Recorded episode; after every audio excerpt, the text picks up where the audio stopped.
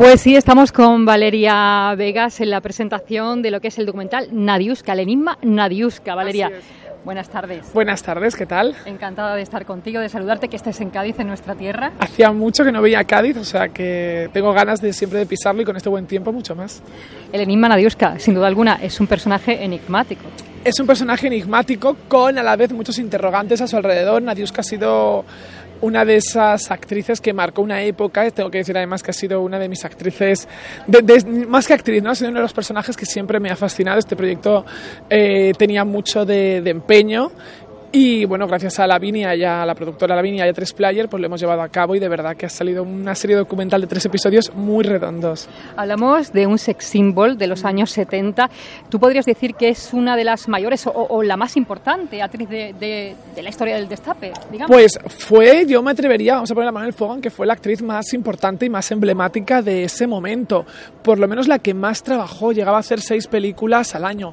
Obviamente hubo otras actrices muy famosas en ese momento, pero Nadiuska es que era más que actriz, era icónica. La gente que lo vivió en el documental participa gente como Pepe Sacristán, Pedro Mari Sánchez, Máximo Valverde, José L. Román, te dicen, no, no, es que Nadiuska fue un fenómeno social, era un fenómeno social, era porque las demás eran españolas, las que teníamos aquí, ¿no? Bárbara, Agatha Liz, La Cantudo, pero Nadiuska era la extranjera que venía de fuera, ¿no? Y tenía como otra licencia para dar un pasito más, un pasito más allá.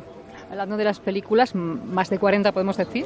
Sí, sí, sí, más de 40, sí, sí, sí. Se hizo en casi 10 años más de 40 películas. Una, una, una, un ritmo de trabajo que no existe hoy en día, lamentablemente, en el cine español. ¿Era una deuda pendiente? ¿Era un homenaje? ¿Era de justicia hacerle este documental? Totalmente, tiene, eh, tiene mucho de... es un documental justiciero porque creo que se puede hacer entretenimiento ¿no? y a la vez dejar huella y hacer recapacitar. Recordemos que, que Nadiuska cayó en desgracia a finales de los 90 y ya en ese momento, como se verá en el documental Recuperando Archivo, se empezó a hablar de problemas mentales. Fue la primera actriz que puso sobre la mesa el tema de la salud mental, hoy tan reivindicado dos décadas después.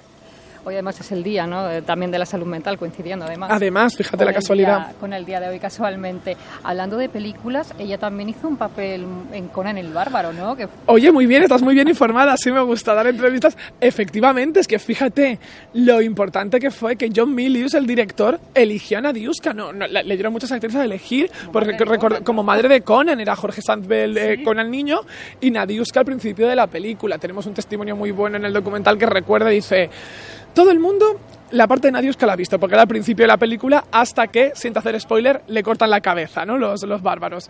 Y entonces tú te podías quedar dormida a la media hora, pero todo el momento del café, cuando se ponían películas a las 4 de la tarde y ponían Conan, todo el momento de Nadiuska lo habías visto. Y era un poco la, la marca España dentro de, de, una película como Conan, que es un éxito internacional. Totalmente. Valeria, has quedado contenta con el resultado. Muy contenta, te diría que es eh, de las cosas más bonitas que he hecho y a lo mejor quizás eh, no, la, más, la más bonita te diría incluso, porque es muy personal.